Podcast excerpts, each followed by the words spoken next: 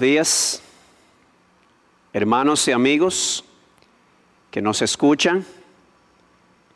Que la gracia, la misericordia y la paz de Dios en estas presentes circunstancias guarden sus mentes y sus corazones en Cristo Jesús. Llevemos juntos nuestras ansiedades sobre Él, porque Él tiene cuidado de nosotros. Y les pido que me acompañen en sus Biblias al Evangelio según San Mateo capítulo 12, versículos 1 al 8. Y esta meditación está titulada así, La misericordia es primero. Dice así la palabra de Dios. Por aquel tiempo Jesús pasó por entre los sembrados en el día de reposo. Sus discípulos tuvieron hambre y empezaron a arrancar espigas y a comer.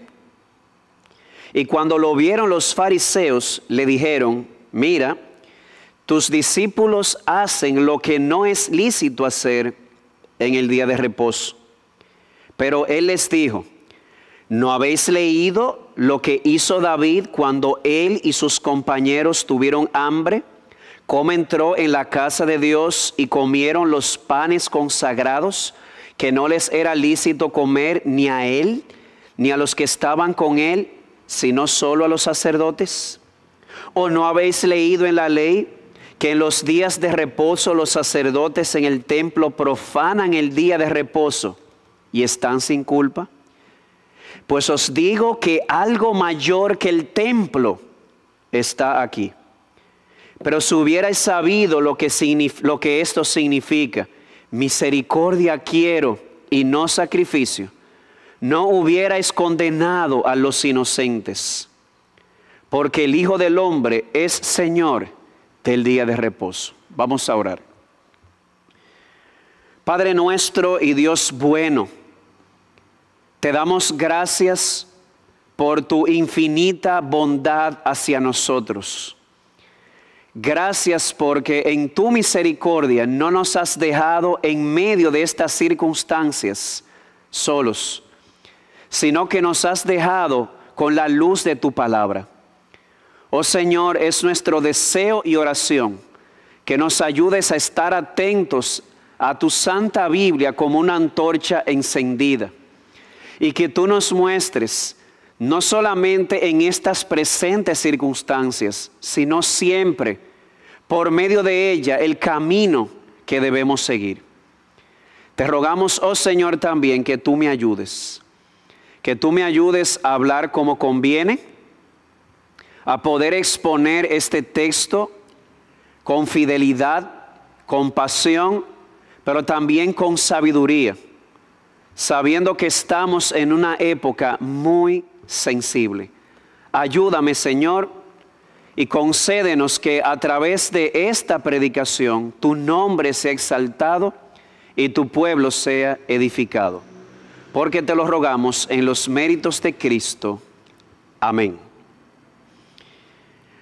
Muchos de nosotros posiblemente ya leímos el libro de C.S. Lewis, El león, la bruja y el ropero.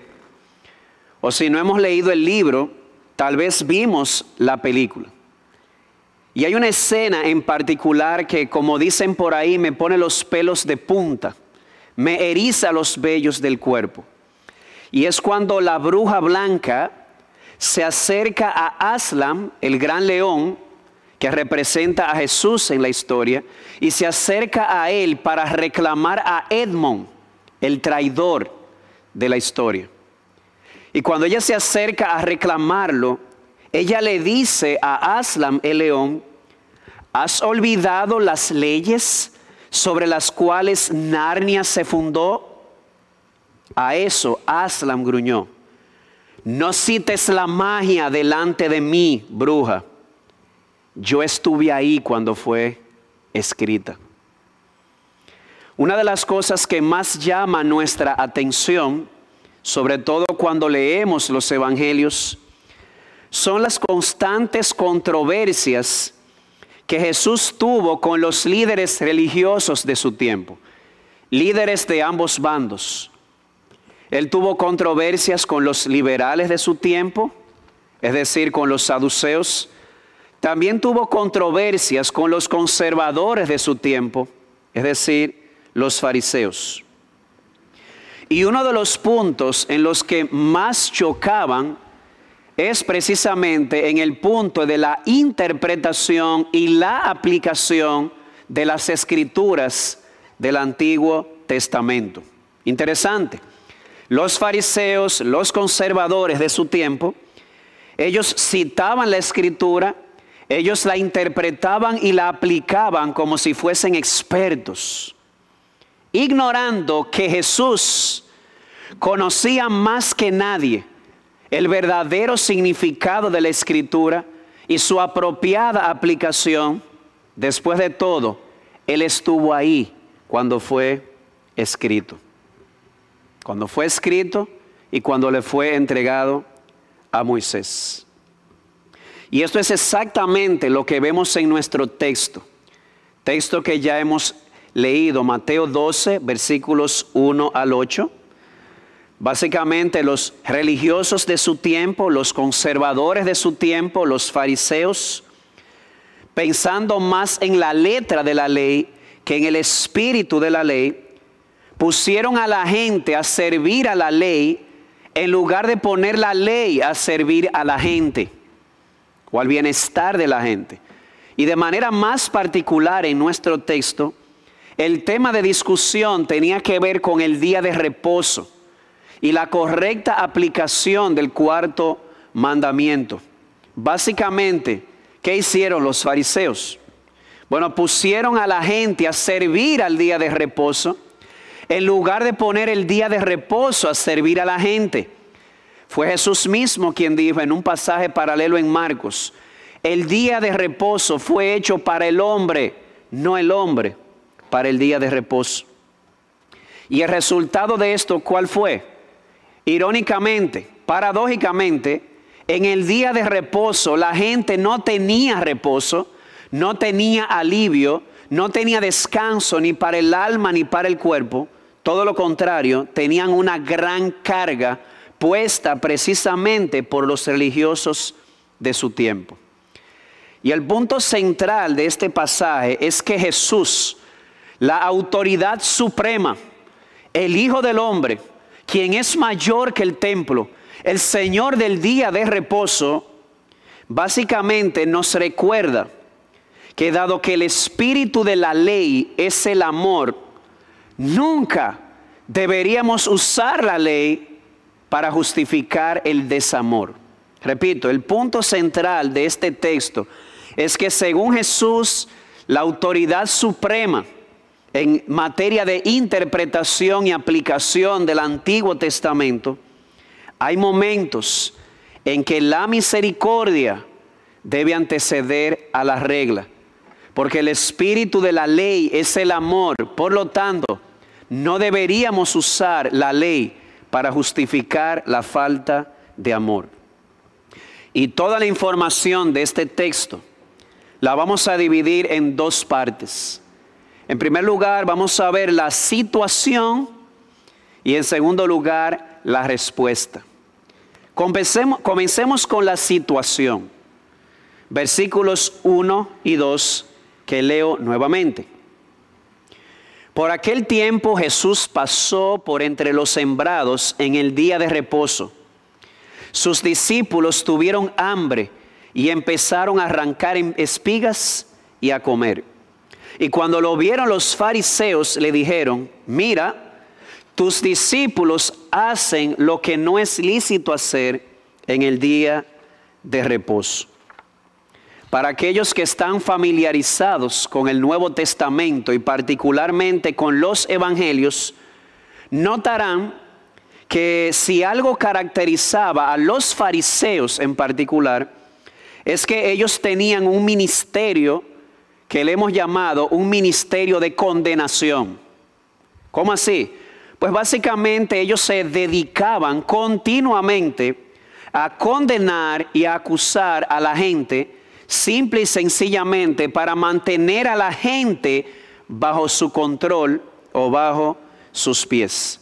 Y en eso se parecían a su padre el diablo. No en balde Jesús les dijo en Juan 8, ustedes son hijos de vuestro padre el diablo. Y digo esto porque diablo significa literalmente acusador o difamador. Por lo tanto, en este ministerio de acusación, ellos se parecían a su padre, el diablo. Y no es de extrañarnos, no debería extrañarnos que los, fariseos buscaban siempre la oportunidad para acusar o condenar a Jesús y cuestionar su autoridad. Y eso es exactamente lo que sucede en nuestro texto. Como veremos más adelante, ellos acusan a los discípulos, pero en el fondo su acusación iba dirigida al Señor Jesucristo. Perdón. Y con relación a esta situación, quisiéramos resaltar dos cosas. En primer lugar, la circunstancia de la acusación y en segundo lugar, la acusación misma. Comencemos con la circunstancia. Leo nuevamente el versículo 1. Por aquel tiempo Jesús pasó por entre los sembrados en el día de reposo. Sus discípulos tuvieron hambre y empezaron a arrancar espigas y a comer. Cuatro cosas en este primer versículo. Número uno, hay una localidad. Jesús y sus discípulos estaban pasando entre sembrados. Segundo, una ocasión. ¿Cuándo hicieron esto? Un día de reposo o en el día de reposo. Tercero, una necesidad. En medio de esta caminata entre los sembrados, ese día de reposo, los discípulos tuvieron hambre, como a cualquier persona le puede suceder. Y en cuarto lugar, una acción. En vista del hambre que ellos sintieron, empezaron a arrancar espigas y a comer. Y hay dos cosas que deberíamos decir sobre esto. Primero deberíamos aclarar algo. Aunque los sembrados no eran de ellos, esto no era robo.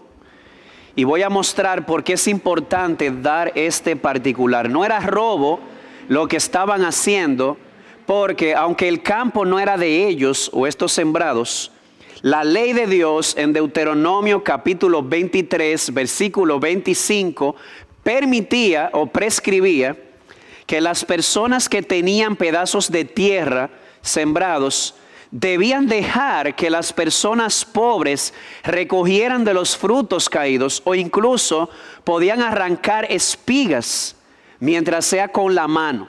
¿Cómo así? Bueno, no es lo mismo yo extender mi mano y tomar una guayaba de un árbol en un campo que no es mío, a venir con un saco o con una bolsa y llenarlo de guayabas. Eso no estaba permitido. Pero sí estaba permitido arrancar espigas con las manos en el campo aún de otra persona, sobre todo a los pobres se les permitía. Y eso es exactamente lo que hacían los discípulos de Jesús en este momento, los pobres discípulos estaban arrancando espigas en el día de reposo. ¿Por qué? Porque ellos querían apaciguar sus hambrientos estómagos o saciar sus estómagos. Pero debemos aclarar que el énfasis del texto no es en dónde estaban o qué estaban haciendo porque está claro por la ley que les era permitido. Quise traer esa aclaración para resaltar que ellos eran pobres y que extendieron su mano conforme a la ley para saciar su hambre. Pero el énfasis del texto no está tanto en el dónde sucedió, sino en el cuándo sucedió. ¿Cuándo sucedió esto? Un sábado, es decir, un día de reposo judío. Y eso nos lleva entonces a la acusación propiamente dicha, versículo 2. Y cuando lo vieron los fariseos, le dijeron, mira, tus discípulos hacen lo que no es lícito hacer en el día de reposo. Los fariseos, especialistas en poner a la gente, en servir a la ley, en lugar de poner la ley a servir a la gente, acusaron a los discípulos de estar haciendo algo indebido o algo que no era lícito en el día de reposo. Es decir, según ellos era ilícito que ellos el día de reposo desprendieran frutas de un árbol o desprendieran espigas de un árbol para comer.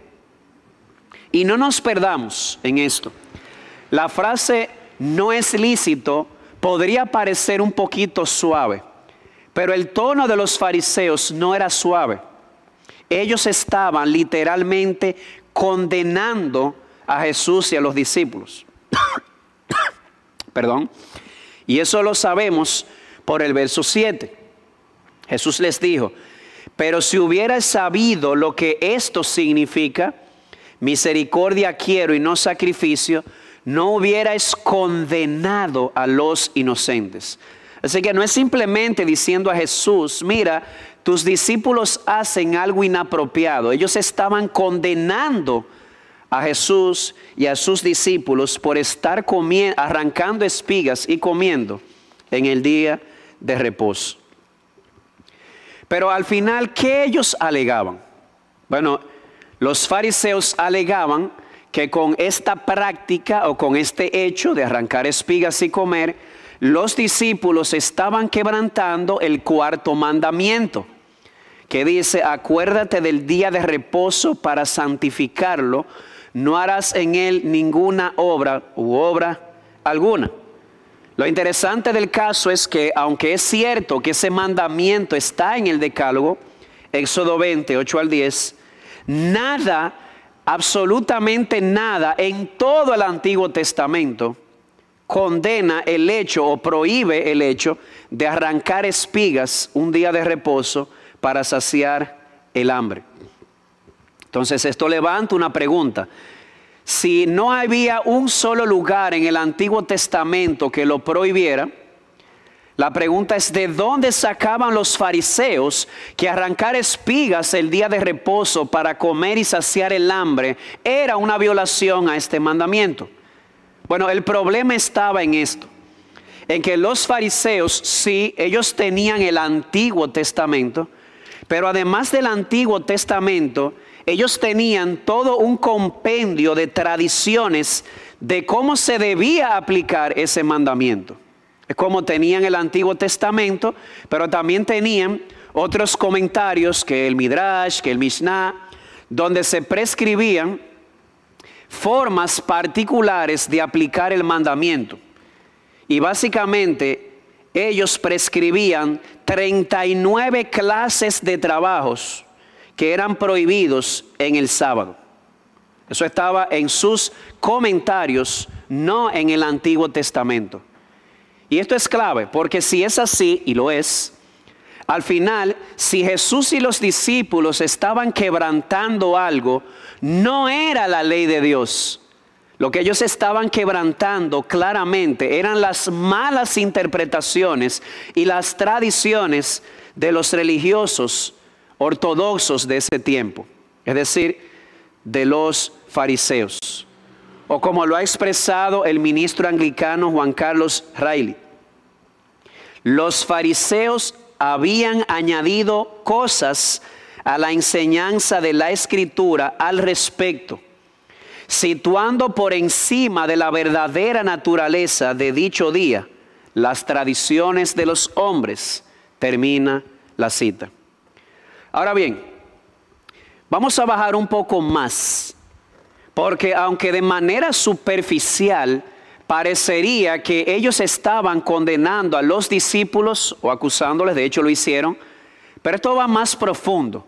Su principal acusación o condenación estaba dirigida hacia el Señor Jesús, el maestro de ellos. Después de todo, fue Él quien les permitió a ellos arrancar esas espigas y comerlas. Pero yo quiero que pensemos un momento. Hagamos un ejercicio en el tiempo. Vamos a trasladarnos allá. ¿Qué día era? Un sábado, un día de reposo. ¿Qué hora era? Probablemente era mediodía, para, para, vamos a decir, adaptarlo a, a nuestra circunstancia actual. Así que los discípulos y Jesús salieron del servicio de la sinagoga, salen a dar un paseo y pasando por unos sembradíos, o por una parcela, como le llamarían aquí en el Cibao, comienzan a arrancar frutas, o en este caso espigas para comer. Piense por un momento, ¿qué hacían los fariseos allí? No sé si se hizo la pregunta desde que empezamos a leer, ¿qué hacían los fariseos allí? Todo parece indicar que los fariseos estaban persiguiendo a Jesús, lo estaban espiando estaban buscando, como dice el verso 14 de aquí del capítulo 12, una oportunidad para destruir a Jesús. Mateo 12, versículo 14. Leo, pero cuando los fariseos salieron, se confabularon contra él para ver cómo podrían destruirle. Claro, esta es otra historia tiene que ver con el hombre de la mano seca en la sinagoga que Jesús sanó un sábado. Pero lo que quiero resaltar es lo siguiente. La escena anterior, que es la que estamos estudiando, Jesús con sus discípulos en estos sembradíos o arrancando espigas, ¿qué hacían los fariseos allí? Al parecer le espiaban para buscar una razón por la cual condenarle o acusarle. Y usted dirá, ¿y por qué? Usted sabe el tiempo y la energía que se requiere para yo estar detrás de una persona, buscando la oportunidad para acusarle o condenarle. ¿Por qué hacían esto? Bueno, usted podría pensar, posiblemente era por celo religioso. Y no lo dudo. Hay un celo religioso que no es bueno, sobre todo cuando es un celo que no es conforme al conocimiento, dice Pablo en Romanos 10. Pero creo que la razón por la cual estaban detrás de Jesús buscando destruirles era algo más que celo religioso, era hipocresía. Jesús acusó una y otra vez a los escribas y fariseos de hipócritas. ¿Hay por qué? Este era el problema. Los fariseos eran faraones. ¿Usted recuerda a Faraón poniendo una carga sobre Israel? exigiéndole un trabajo y sin darle granos para hacer ladrillos? Bueno, pues los fariseos eran como faraones. Ellos con todas esas tradiciones que prescribían, ponían un yugo tan pesado sobre el pueblo, una carga tan pesada sobre la gente o sobre sus feligreses, que aquí entre nosotros, según Santiago, en Hechos 15:10, ni siquiera ellos podían llevar. Usted puede repetir, sí, sí, este era el problema. El problema era hipocresía, porque el problema era este. Con todas esas tradiciones que ellos prescribían, ponían sobre la gente un yugo o una carga que ni ellos mismos podían llevar. ¿Usted sabe lo que es un yugo? Un yugo es un pedazo de madera que une a dos bueyes. En ese sentido, el yugo distribuye la carga y permite el trabajo en equipo, donde va un buey, va el otro. Pero como son dos con el mismo yugo, la, carga se distribuye. Mire mi hermano, engancharse un yugo con un religioso de estos era un problema, porque según Santiago ni ellos mismos lo podían llevar. Por lo tanto, ¿quién llevaba la mayor carga? El pueblo la llevaba. De modo que no era fácil engancharse un yugo con estos religiosos. Y todavía sigue siendo verdad en el día de hoy. Engancharte un yugo con un religioso ortodoxo, entre paréntesis, que no piensa en la misericordia. Eso es un trabajo muy pesado, porque en el fondo ese religioso sabe que él no puede llevar esa carga, pero le imponen otros. Y esto es exactamente lo que está sucediendo aquí. Y lo hacían porque ¿Por qué ponían este yugo sobre otros que ellos mismos no podían llevar? La respuesta es sencilla. Porque de esa manera ellos mantenían el control sobre la gente. Punto. Esa era la manera de ellos mantener el control sobre la gente. Y Jesús hizo todo lo contrario. Si usted va conmigo a Mateo capítulo 11, exactamente el pasaje anterior, miren lo que leemos allí. Jesús dice en el verso 29, leo desde el 28, venid a mí, quienes, todos los que estáis cansados y cargados, y yo os haré descansar. Qué paradoja, en el día de reposo, con todas estas cargas, los fariseos no le daban reposo al pueblo. Pero Jesús dice, los que están trabajados, los que están cargados, los que están hartos de ese yugo, vengan a mí y yo los haré descansar. Y no es que no hay un yugo, Él dice, tomad mi yugo sobre vosotros. Y en el verso 30 dice, mi yugo es fácil y mi carga es ligera. Amado hermano, no hay un yugo más fácil y más ligero que el yugo de Cristo. ¿Sabes por qué? Porque si te echas ese yugo con Jesús, la mayor carga la llevó Él en la cruz. Por lo tanto, no hay nada más liberador que el yugo de Cristo. Pero no así con el yugo de los fariseos. Pero ese es el problema que con esta atrevida oferta a los ojos de ellos de Jesús, vengan a mí y les voy a dar descanso, Jesús estaba quitándole el control a los religiosos. Claro que se los echó como enemigos, les estaba quitando el control. Problema resuelto. Eso me recuerda aquel momento en el que William Wallace confrontó a los nobles de su país, a los nobles de Escocia, con las siguientes palabras. Hay una diferencia, decía Wallace, entre nosotros. Ustedes creen que el pueblo existe para proveerles de una posición. Yo creo que su posición existe para proveerle al pueblo libertad y yo me voy a asegurar de que la tengan. ¿Cuál fue el resultado de eso? Que Wallace buscó enemigos aún entre su pueblo, los mismos nobles terminaron entregándolo a los ingleses. ¿Por qué? Porque Wallace, eh, a pesar de su discurso patriótico, le salió al frente a los intereses de ellos. Más tierras, más dinero, más control. Wallace les estaba quitando el control. Y uso eso para ilustrar qué era lo que estaba sucediendo aquí. Jesús les quitaba el control. Y en este tiempo presente, amados hermanos y amigos, nos ha tocado vivir una circunstancia extrema. Nos ha tocado ver una pandemia.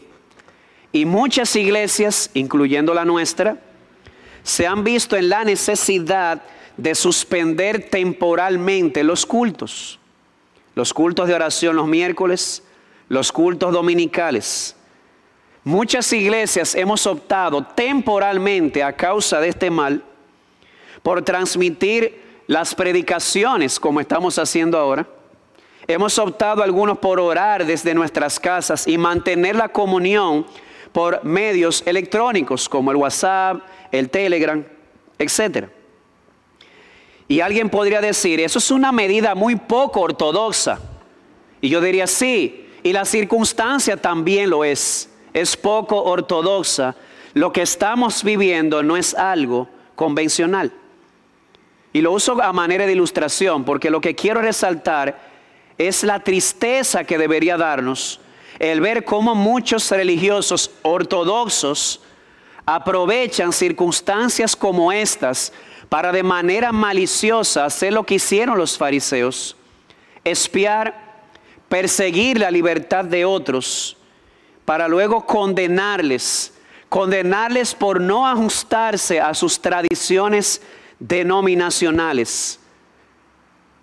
Religiosos que critican y condenan porque ellos quieren enseñorearse de la gente, mantener a la gente bajo su control, olvidando esto, que el dueño de la gente, el dueño de nuestra gente no es el pastor, es Jesús el pastor de nuestras almas. Así que no es tanto celo lo que consume a muchos, es el deseo de enseñorearse de la conciencia de otros, de condenarles. Es más, yo creo que si Jesús estuviese hoy entre nosotros de manera corporal, porque Él está presente con nosotros hasta el fin del mundo por medio de su Espíritu, pero si estuviese corporalmente entre nosotros, yo les aseguro, no yo, por lo que veo en la Biblia, de que en muchas iglesias también lo hubiesen crucificado o lo hubiesen expulsado, para usar una ilustración más aterrizada. ¿Por qué? Porque Jesús no se adaptaba a las tradiciones humanas. Jesús era guiado por el peso de la escritura, de la palabra de Dios, y usando esto quiso liberar a la gente de esas cargas pesadas que suelen poner los religiosos. Y eso nos lleva entonces al segundo punto de esta reflexión o de esta predicación. La respuesta de Jesús a la acusación. Versículos 3 al 8. Pero él les dijo, ¿no habéis leído lo que hizo David cuando él y sus compañeros tuvieron hambre?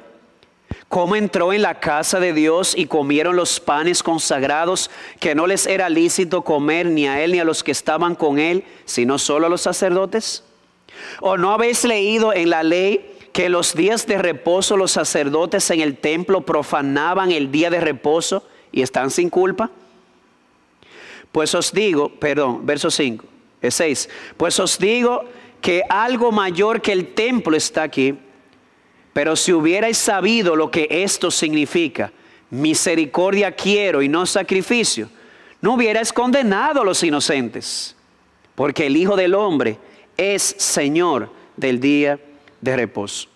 De modo que en el punto anterior vemos cómo los fariseos aprovecharon la circunstancia para traer una acusación contra los discípulos y sobre todo con Jesús, que le estaba quitando el control.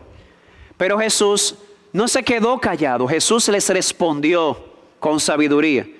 Y básicamente la respuesta de Jesús a ellos se resume a una palabra. La voy a deletrear.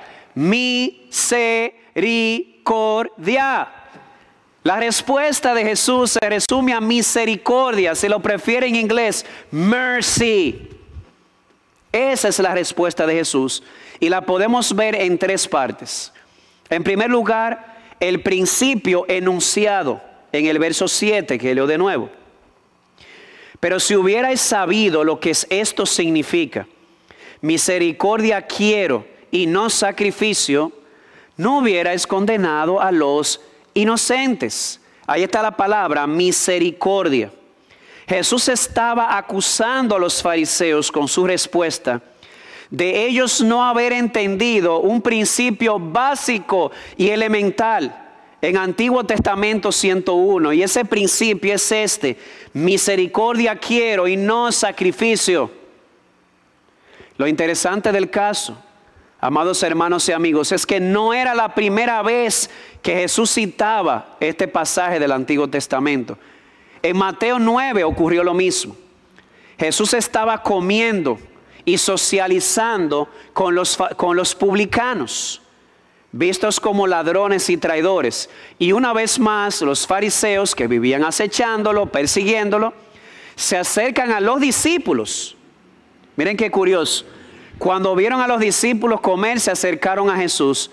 Cuando ven a Jesús socializar, se acercan a los discípulos. Nunca van de manera directa a confrontar. O no fueron en estos casos. Y le dicen, mira tu maestro, él sabe la gentuza que es esa con la que él está socializando. Y Jesús les dice, qué curioso, porque no son los sanos los que necesitan médico, sino los enfermos. Jesús dice, yo estoy aquí para sanar a todos estos enfermos. Y les dice allí en aquella ocasión, en el verso 13, vayan y aprendan lo que significa misericordia quiero y no sacrificio. Qué interesante, allá le dice, vayan y aprendan lo que significa. Pues parece que los fariseos no hicieron la tarea. No fueron a aprender el significado, porque aquí en Mateo 12 otra vez violan el mismo principio. Por eso Jesús les dice, si ustedes hubieran sabido lo que significa esto, no hicieron la tarea que Jesús les había asignado. Y usted preguntará, pastor, dígame, yo no quiero cometer el mismo error, no, ni yo tampoco. Por esa razón, yo quiero saber lo que significa la frase, misericordia quiero y no sacrificio. Miren, esta frase tiene su trasfondo en el Antiguo Testamento, específicamente Oseas 6, versículos 6 y 7, pero leo solo el 6. La Biblia de las Américas lee, porque más me deleito en la lealtad que en el sacrificio Usted dirá, bueno, pues no se parece. Bueno, pero si usted lee la Reina Valera del 60, o sea 6.7 dice, porque misericordia quiero y no sacrificio y conocimiento de Dios más que los holocaustos. Y aunque en el texto hebreo estaba, como dice la Biblia de las Américas, la, eh, me deleito en la lealtad más que en el sacrificio, en la Biblia griega, es decir, en la Septuaginta, se leía como en la Reina Valera. Misericordia quiero y no sacrificio. De hecho, había una versión en arameo, un targum, así se llamaba, que leía el texto de esta manera. Para aquellos que hacen actos de bondad, son más deseables ante mí que aquel que ofrece sacrificios. Así que yo tengo allí la Biblia de las Américas, la lealtad antes que el sacrificio. La Reina Valera, siguiendo la versión griega y el Targún arameo, opta por esta lectura, la misericordia o la bondad antes que los sacrificios. Y es obvio en Mateo 12 que Jesús optó por la lectura de la Septuaginta, o sea, de la versión griega. Misericordia quiero y no sacrificio. Sea como sea, este dato es para aquellos que les gusta eh, y que notaron la diferencia, me parece que era apropiado resaltarlo. Sea como sea, el mensaje era el mismo. ¿Por qué? Porque el mensaje de Oseas era este. Dios se lamenta del pueblo. ¿Y por qué? Porque el pueblo mostraba una lealtad temporal. Por decirlo de otra manera, ellos eran leales a Dios o fieles solamente por un tiempo. Según Oseas, eran como una nube matinal o como el rocío que temprano desaparece. Pero si usted entra más en el texto, queda claro que cuando a ellos se les acusa de poca lealtad a Dios, lo que Dios tiene en mente o transmite a través del profeta no es en la vida ceremonial de ellos, porque ellos estaban ofreciendo sacrificios. Entonces, o estaban rindiendo culto a Dios. La pregunta es, ¿dónde estaba la falta de lealtad del pueblo? Si no eran los sacrificios, la Biblia de las Américas no lo resalta de esa manera, pero la reina Valera sí, el problema de la lealtad estaba en esto. No estaban mostrando bondad ni misericordia. Y por eso Dios dice, yo me complazco más en la misericordia que en esa basura de sacrificios que ustedes vienen a ofrecerme. Así que es obvio que la falta de lealtad en Oseas no se refiere a dejar de cumplir los rituales porque ellos los cumplían. Tiene que ver con la falta de compasión, de misericordia y de bondad. ¿Y cuál es el punto de Jesús en todo esto? Bueno, el punto de Jesús al citar este texto era mostrarle a los fariseos que ellos estaban enfocando más en la letra que en el espíritu de la ley. Jesús denunció a los fariseos que en sus interpretaciones y en sus aplicaciones se estaban olvidando de ese principio elemental, la misericordia, la bondad de Dios. Pasando por alto ellos, eso por prestarle atención a detallitos o por una escrupulosa legislación. Y a propósito, ¿cuál era el espíritu de la ley? que ellos estaban obviando. Bueno, voy a leer otros textos para respaldar. Mateo 22, 37 al 40. Dice, Él dijo, hablando Jesús, amarás al Señor tu Dios con todo tu corazón y con toda tu alma y con toda tu mente. Este es el grande y el primer mandamiento. Y el segundo es semejante a este. Amarás a tu prójimo como a ti mismo. De estos dos mandamientos depende toda la ley y los profetas. Jesús resumió todo el Antiguo Testamento a esto. Amor. Amor a Dios y amor al prójimo. Pablo hace lo mismo en Romanos capítulo 13, versos 8 al 10. Escucha. No debáis a nadie nada, sino el amaros unos a otros. Esa es nuestra deuda, el amor. ¿Por qué? Porque el que ama al prójimo ha cumplido la ley. Porque esto, no cometerás adulterio, mandamiento del decálogo. No matarás, no hurtarás, no codiciarás y cualquier otro mandamiento en estas palabras se resume. Amarás a tu prójimo como a ti mismo. El amor no hace mal al prójimo, por tanto, el amor es el cumplimiento de la ley. Está claro como el agua. Y Santiago vuelve y lo repite cuando en el capítulo 2, versículo 8, hablando en el contexto de una fe muerta, una fe que no suple al necesitado, él dice lo siguiente, si en verdad cumplís la ley real, la ley real, sí, la reina de las leyes, es otra forma de decirlo, conforme a la escritura, amarás a tu prójimo como a ti mismo. Si lo haces, bien hacéis. Está claro como el agua, amados hermanos y amigos. Jesús acusa a los fariseos con esta cita de Oseas de que en sus interpretaciones, en sus aplicaciones, faltaba lo más elemental, el espíritu de la ley, que es el amor. El amor, con todos sus elementos. ¿Cuáles son los elementos del amor? La gracia, la misericordia, la bondad. Pero eso faltaba en las interpretaciones y en las aplicaciones de los fariseos. Y entonces se convertía en una contradicción. ¿Por qué?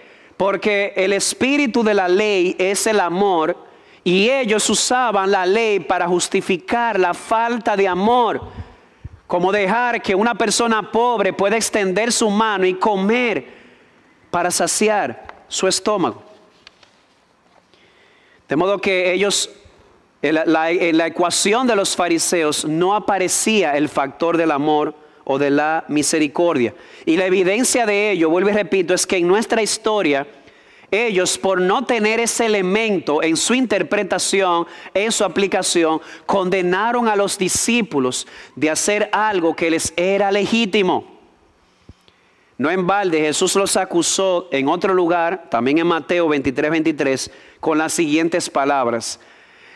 Ay de vosotros, escribas y fariseos, hipócritas, les dije, les dice, porque pagáis el diezmo de la menta, del eneldo y del comino, y habéis descuidado los preceptos de más peso de la ley, que son la justicia, la misericordia y la fidelidad. Y estas son las cosas que debíais haber hecho sin dejar de hacer aquello. No en balde ha comentado León Morris, los fariseos habían aceptado visiones que hicieron del día de reposo una carga en lugar de un alivio, pasando por alto el hecho de que las escrituras no encajaban en sus interpretaciones o en sus patrones. De hecho, ¿quieres escuchar lo peor en todo esto? Lo peor en todo esto es que ellos no solamente estaban pasando por alto el amor o la misericordia. Ellos estaban quebrando la misericordia o el amor. Estaban violando ese espíritu. ¿Ay por qué? Oh, porque si usted lee el verso 14, se nos dice allí que ellos buscaban destruir a Jesús. Explíqueme.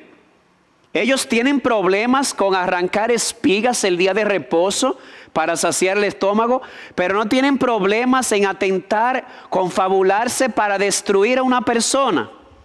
En palabras de Jesús, en Mateo 23, 24, eso era literalmente colar el mosquito y tragarse el camello.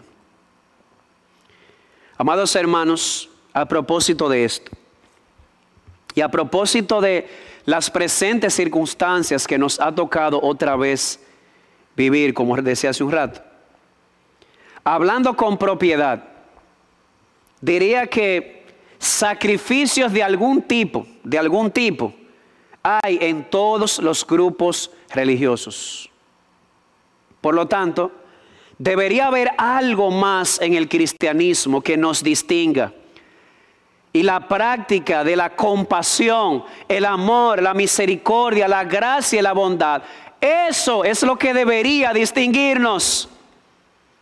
Tanto así que en Mateo 13, 16, cuando el autor a los hebreos habla de los sacrificios que realmente persisten para la iglesia, él habla de dos.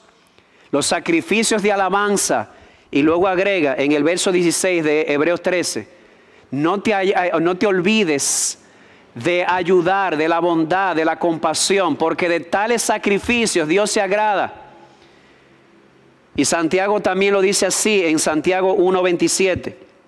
La religión pura y sin mancha delante de Dios es esta, acordarse de las viudas y los huérfanos en su necesidad.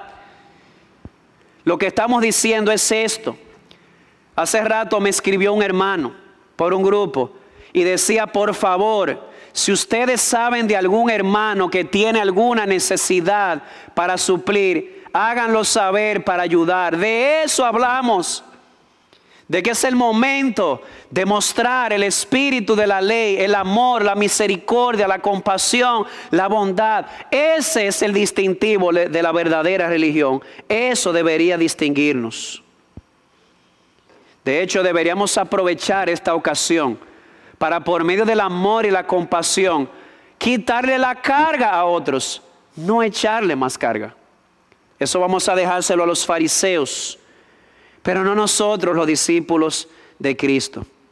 Traigamos en esta presente circunstancia real reposo sobre nuestros hermanos. ¿Y cómo? Hermanos y amigos, ¿eh? No solamente hermanos, hay incluso personas no creyentes que andan buscando algo más que alimento físico y salud. Andan buscando orientación espiritual. Este es el momento de darles alivio, de darles reposo, no más carga.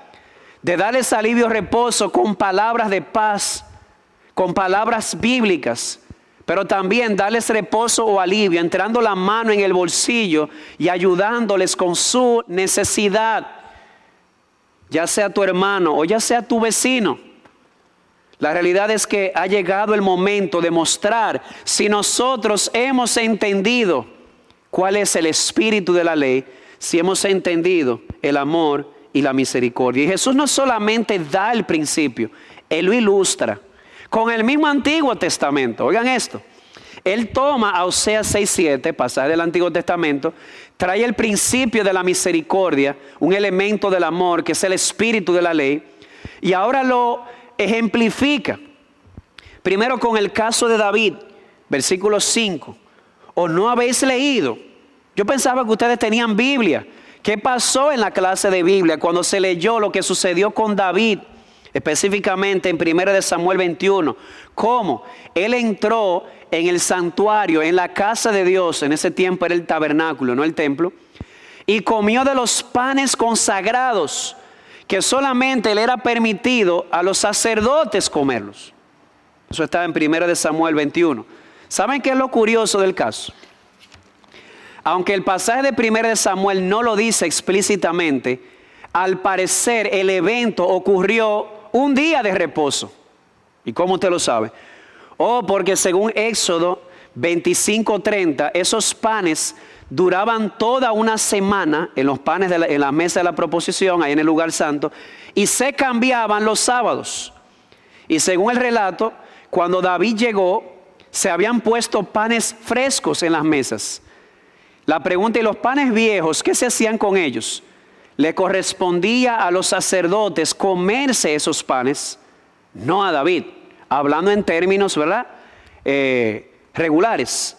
Pero ¿qué sucedió? Que en esas circunstancias David estaba no solamente con hambre, él y sus hombres, es que él estaba siendo perseguido por Saúl y él en una situación de persecución, el ungido de Dios para ser rey, busca refugio en el tabernáculo o en la casa de Dios y en esas circunstancias, el sacerdote Abiatar, movido más por el amor que por la letra de la ley, ¿qué hizo? Entendió que era apropiado darle los panes que estaban siendo reemplazados a David o a sus eh, acompañantes.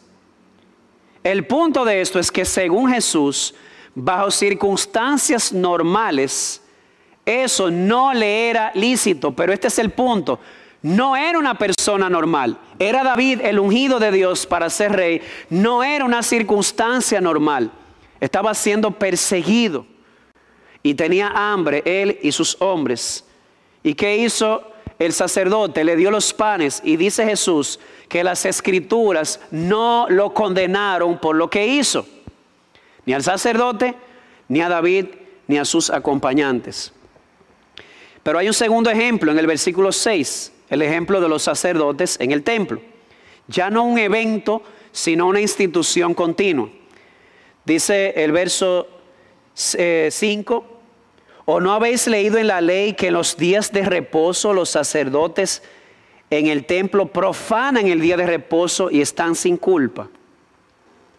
¿A qué alude Jesús?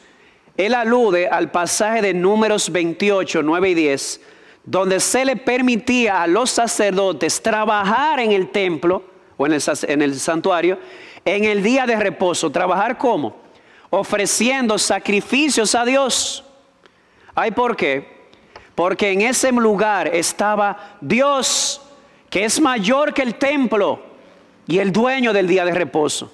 Por lo tanto, como Él estaba ahí, era justificable que en ese día ellos trabajaran ofreciendo sacrificios a Dios. Y eran sin culpa. Eran sin culpa porque, vuelvo y repito, Dios estaba ahí y Él es mayor que el templo y Él es dueño del día de reposo. Llamados hermanos, aplicado a nuestro caso, tenemos ejemplos no solamente en el Antiguo, sino también en el Nuevo Testamento que nos muestran una y otra vez, ojo con esto, que circunstancias especiales como estas podrían ameritar acciones no convencionales. El congregarse, por ejemplo. Un mandato bíblico en el Nuevo Testamento es a congregarnos. Hebreos 10, 24 y 25.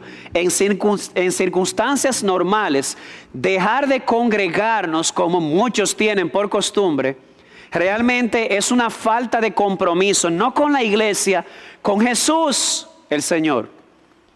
Sin embargo, en circunstancias especiales como las que vivimos, se podría buscar una medida, como se ha hecho, temporal de necesidad y de misericordia. Por eso entendimos que era prudente seguir el consejo y el mandamiento de las autoridades, de que en la presente circunstancia no nos congreguemos temporalmente para evitar el contagio. Y no solamente es un mandato de las autoridades, es que es un mandato que es conforme al principio bíblico. ¿Cuál? De que el amor y la misericordia es el espíritu de la ley. Usted dirá, pastor, espérese, ¿usted quiere decir con eso que en vista de la presente circunstancia podríamos pecar? Tú y yo sabemos que eso no es lo que yo quiero decir. ¿Por qué? Porque leímos en Pablo que cualquier mandamiento se resume a esto, ama a tu prójimo. Y el pecado nunca es amoroso. Así que bajo ninguna circunstancia estamos diciendo que se puede pecar porque estamos en circunstancias adversas. Lo que queremos transmitir a partir del texto es esto, que la regla nunca debe ser contraria al amor y a la misericordia. Si una regla, si un mandamiento socava la misericordia y el amor, hay que buscar otra forma de aplicarlo.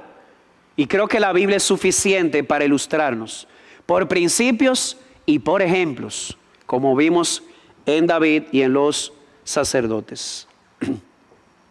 Así que hay momentos en que la regla debe venir después. Primero la misericordia. Y en este punto alguien pregunta, ¿lo dice quién? ¿Quién dice que así debe interpretarse el Antiguo Testamento? Oh, ¿cómo que quién? Jesús lo dice. Jesús dice que así debe interpretarse el Antiguo Testamento. Por eso, eh, Pasamos en el texto a la tercera parte de la respuesta, a lo que le hemos llamado el principio respaldado. El principio fue enunciado, misericordia quiero y no sacrificio. El principio fue ilustrado, David y los sacerdotes. El principio ahora es respaldado, ¿por quién? Por Jesús. Y usted dirá, ¿y quién era Jesús para quebrantar o desafiar las tradiciones religiosas de su tiempo? O aplicado a nuestras circunstancias. ¿Quién es Jesús para desafiar nuestro credo?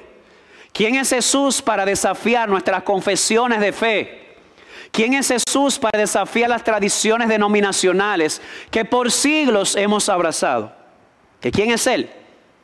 Bueno, vamos a preguntarle al texto. Voy a leer primero el verso 8. Porque el Hijo del Hombre es Señor del día de reposo. Quiero detenerme lo primero que quién es Jesús? Él es el Hijo del Hombre. Y usted dirá, ¿y qué significa eso? Mira, ese era el título favorito de Jesús para hablar de él mismo. Y ese título se deriva de Daniel capítulo 7, versículos 13 y 14. Oye lo que se nos dice en Daniel 7, 13 y 14 acerca del Hijo del Hombre.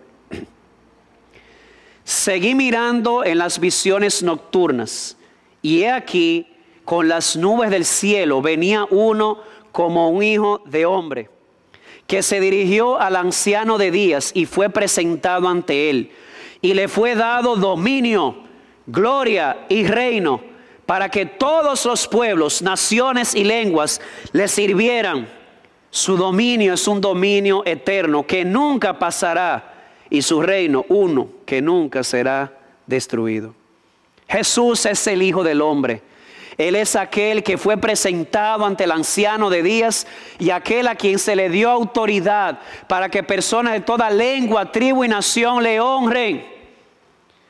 Así que si en circunstancias eh, difíciles a David, que era el rey de Israel, o el ungido para ser rey, se le permitió, más a Jesús, porque David no era simplemente el ungido para ser rey sobre Israel. Él es el Hijo del Hombre, quien tiene autoridad y potestad en todos los pueblos y un reino que nunca se va a acabar. Y no solamente Él es el Hijo del Hombre. Según el verso 6, Él es mayor que el templo. Dice, pues yo os digo que algo mayor que el templo está aquí. ¿Y a qué viene eso? Oh, los sacerdotes servían en el templo ofrecían sacrificios y las reglas del templo le permitían eso a los sacerdotes, no les condenaban por trabajar. Y Jesús dice, pues saben algo, algo mayor que el templo está aquí. Y es Jesús. Él es el Hijo del Hombre. Él es mayor que el templo. Y algo más, verso 8. Él es el Señor del día de reposo. ¿Lo dice quién?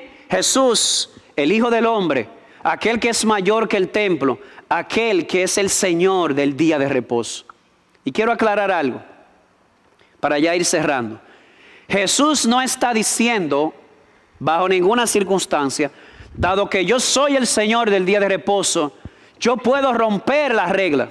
Bueno, él rompió las tradiciones, pero no las reglas establecidas en el Antiguo Testamento.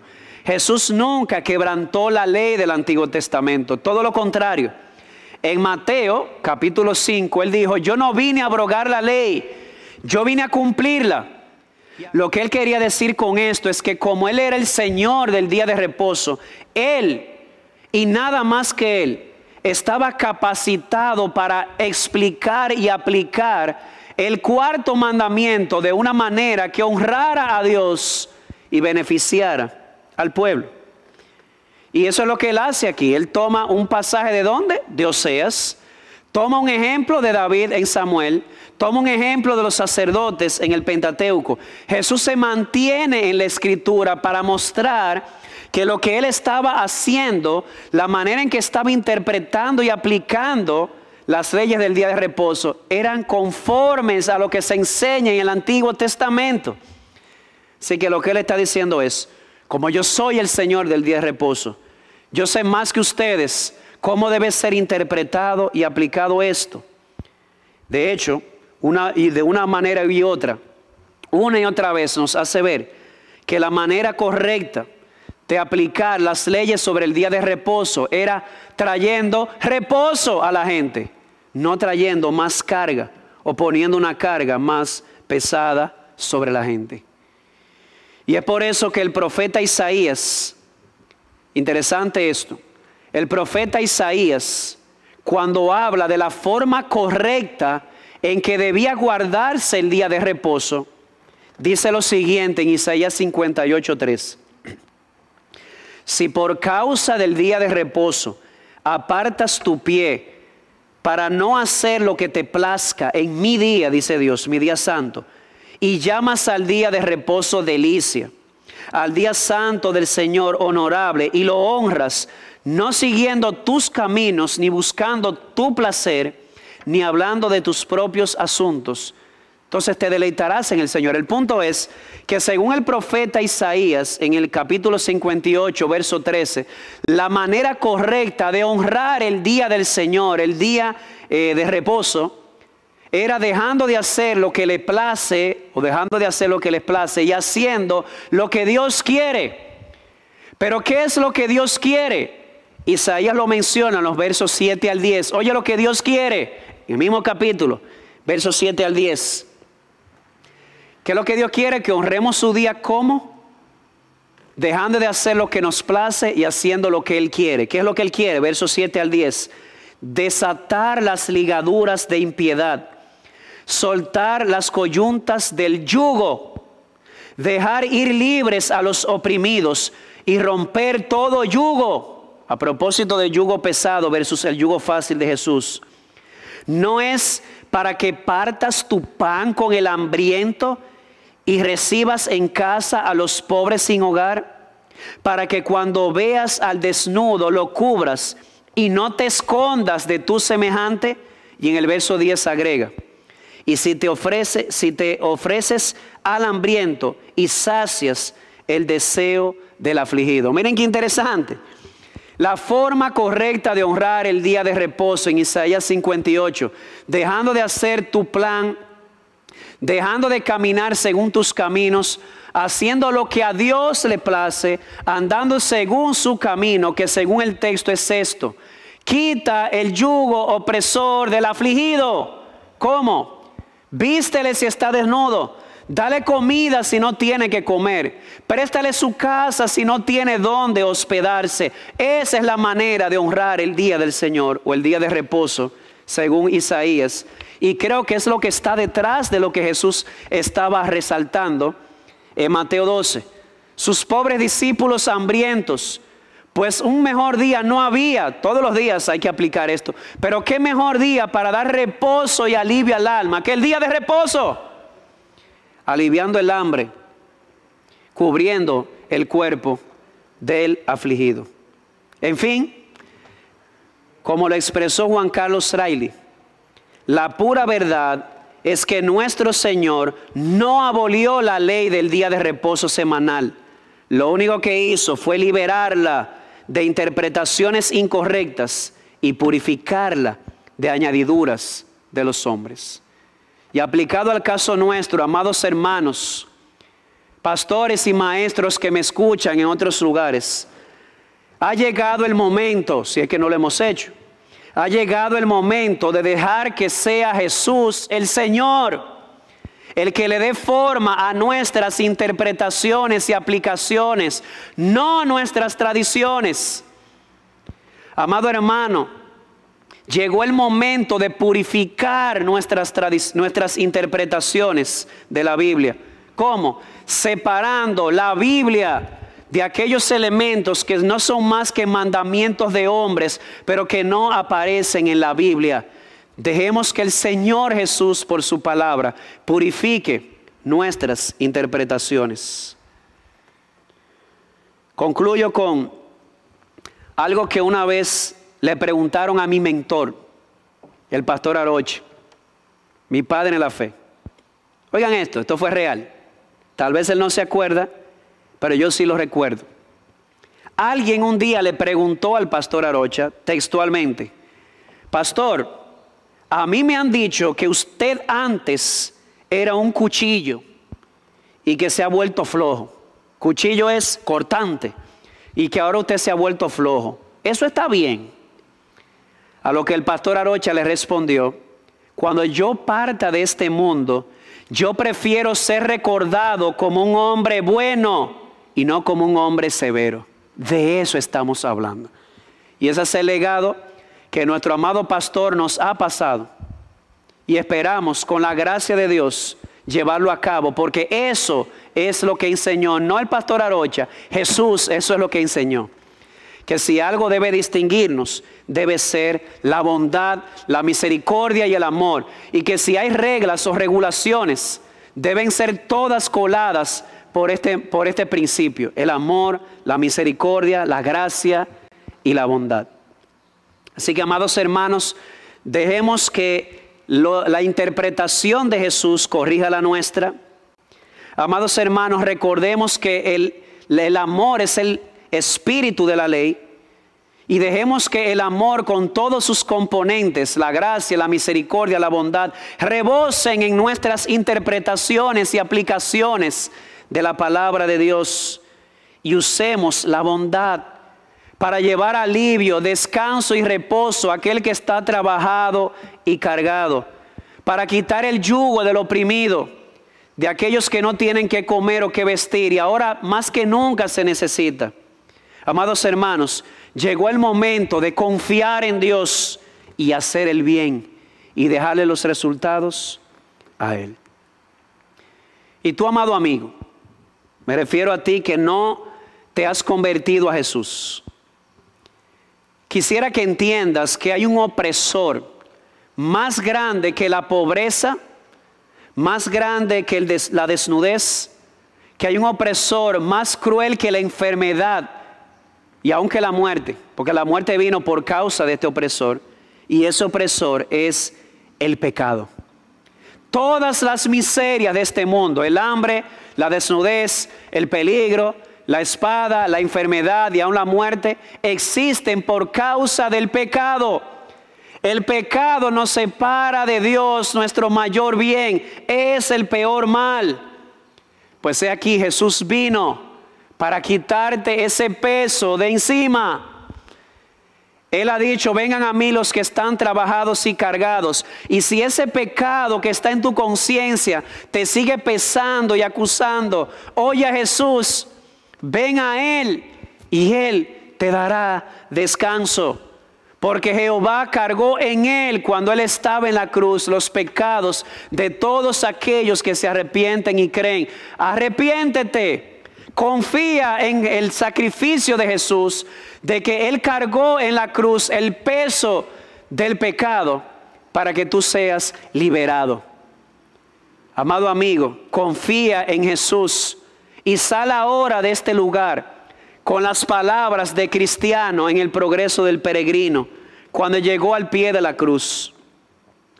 Cargado vine con la culpa mía, de lejos sin alivio a mi dolor, mas en este lugar Oh, qué alegría. Mi solaz y mi dicha comenzó. Allí, allí cayó mi carga y su atadura. De lejos rota yo le vi.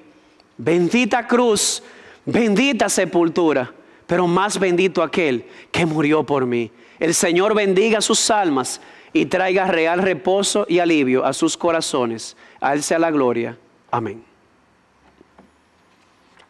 Vamos a orar. Padre, gracias porque tu palabra es suficiente.